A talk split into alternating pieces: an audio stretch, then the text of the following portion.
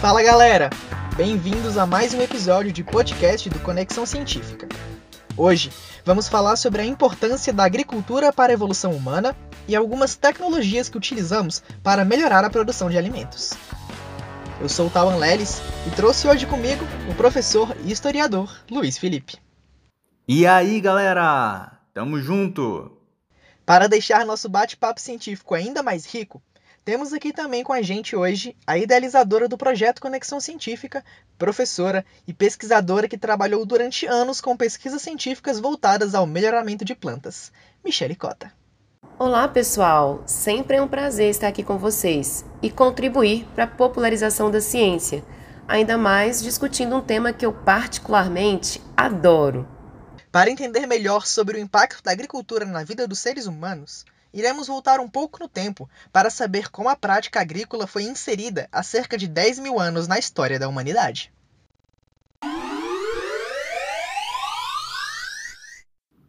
Hoje em dia pode parecer simples, mas foi uma grande mudança.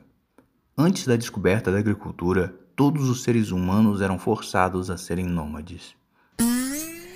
Nômades? Sim, nômades. São povos que não ficam muito tempo morando no mesmo lugar. Eles se instalam onde encontram alimentos, mas, quando os alimentos se tornam escassos, procuram outro lugar para viver. Mas não iria chegar um momento em que os recursos de todos os locais acabariam? Como a população humana era pequena, eles não se alimentavam dos recursos naturais até a extinção. Os seres humanos abandonavam o local e, depois de um tempo, a natureza se regenerava. As árvores voltavam a dar frutos, as sementes germinavam, as plantas e animais se proliferavam. Importante lembrar também que existia competição entre as clãs. Então, eles competiam pelos recursos disponíveis, e aqueles que não conseguiam alimentos acabavam morrendo.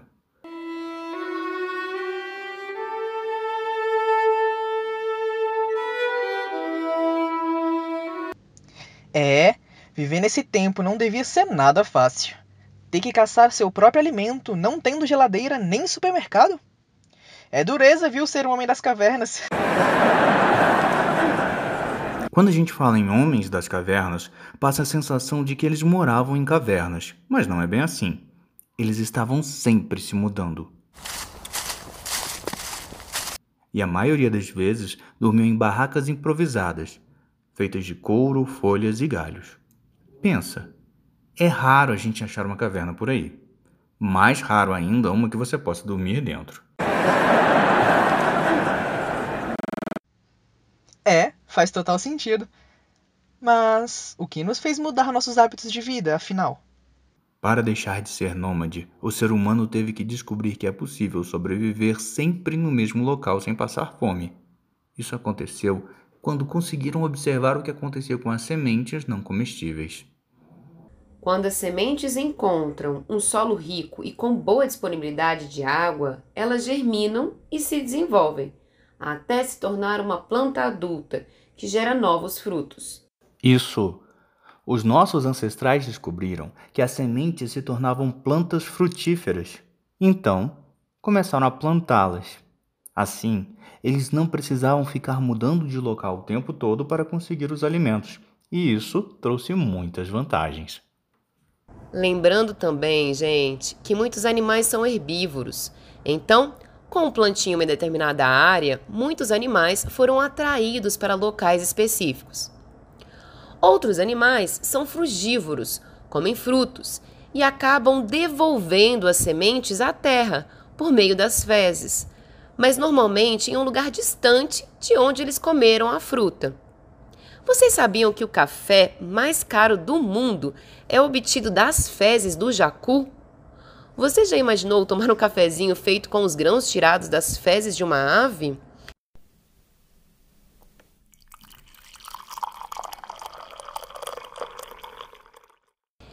Há ainda as sementes que podem grudar, claro, no pelo dos animais e serem carregados por longas distâncias. Os animais são responsáveis por cerca de 90% do processo de dispersão das sementes. Assim, O ser humano deixou de ser nômade e passou a ser sedentário.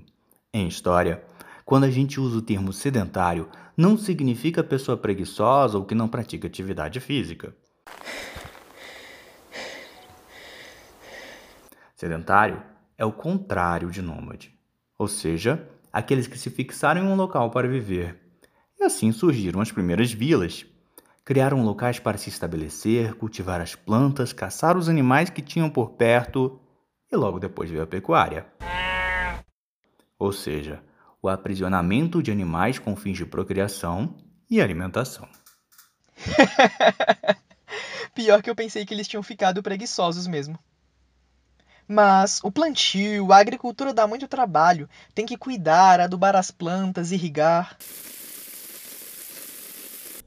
Bom, e nesse sentido foi ficando cada vez mais difícil, porque com a alimentação melhorada, era possível viver mais tempo e deixar mais descendentes. Os idosos viviam mais tempo. As crianças e jovens morriam menos. Eram mais pessoas tendo filhos.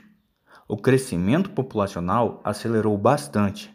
As vilas foram crescendo e logo surgiu a divisão de tarefas. Alguns plantavam, outros cuidavam de animais, outros caçavam, outros pescavam. E todos dividiam o que conseguiam. Que legal! Então assim foram surgindo as primeiras sociedades, as primeiras leis e a comunidade como conhecemos hoje em dia? Sim, e sempre que a alimentação melhorava, a expectativa de vida dos seres humanos aumentava e mais descendentes podiam ser deixados. Mas, por outro lado, aumentava também a demanda por alimentos. É verdade. Historicamente, até bem pouco tempo atrás, ter terras para produzir alimentos era mais importante do que ter dinheiro. Dinheiro não se come. Nem sempre havia comida à venda. Na Baixa Idade Média, era necessário 10 pessoas trabalhando no campo para produzir alimento para 12. É por isso que os senhores feudais não deixavam os servos saírem dos feudos? É. Depois do século XIII, começou a surgir novas tecnologias para aumentar a produtividade de alimentos, como o rodízio trienal de terras no lugar do bienal, substituição do arado pela charrua, uso de cavalos como força motora no lugar do uso de bois. drenagem de pântanos.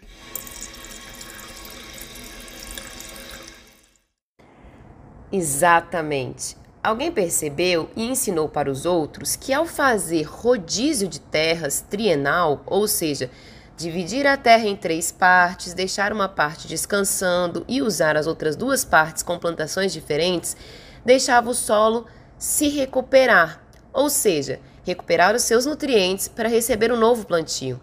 Os nutrientes que uma planta de milho utiliza, por exemplo, são diferentes do que outra planta de arroz precisa.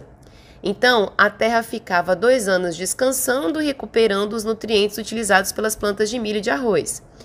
As plantas têm muitas diferenças genéticas, anatômicas, metabólicas, fisiológicas, e estudá-las pode facilitar muito para que a produtividade agrícola aumente. Isso pode trazer enormes benefícios financeiros, aumentar os empregos. Verdade. E, para o Brasil, isso é fundamental, pois somos um dos grandes produtores agrícolas do mundo. Estima-se que um a cada três trabalhadores brasileiros estão ligados à agricultura. Sim, a agricultura, na verdade, é fundamental no mundo todo. Existem estudos que mostram que a produção humana de alimentos terá que crescer de 25 a 70% até 2050. E como isso é possível? Bom, os pesquisadores, cientistas estão sempre buscando, pesquisando para melhorar a produção de alimentos.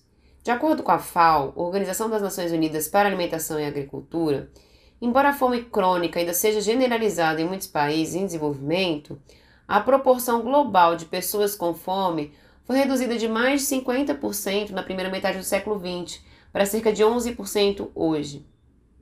Com novas tecnologias para a melhoria de produção de alimentos, podemos chegar mais perto de um dos objetivos do desenvolvimento sustentável idealizado pela ONU e chegar à fome zero. O melhoramento genético de plantas é um dos motores dessa revolução para o aumento da produção agrícola. É possível produzir plantas que precisam de menos água, por exemplo, menos agrotóxicos e menos fertilizantes. Criar plantios mais resistentes a pragas, gerar frutos maiores, plantas que precisem de menos nutrientes, entre outros. Que a ciência possa nos ajudar a alcançar essas metas. Que o olhar para o passado na história humana nos ajude a perceber a importância do incentivo a novas tecnologias que ajudam na sobrevivência e desenvolvimento humano. É importante lembrar que parte da fome no planeta se dá pela má distribuição de rendas e produtos. Por isso, é sempre importante pensar em políticas públicas que visem diminuir essa desigualdade social. Assim, poderemos criar um mundo mais humanitário, mais humanista e sem fome. E por hoje ficamos por aqui, caros ouvintes. E se gostaram, não se esqueçam de compartilhar com os amigos e seguir o projeto Conexão Científica nas redes sociais. Abraços científicos e nos vemos na próxima!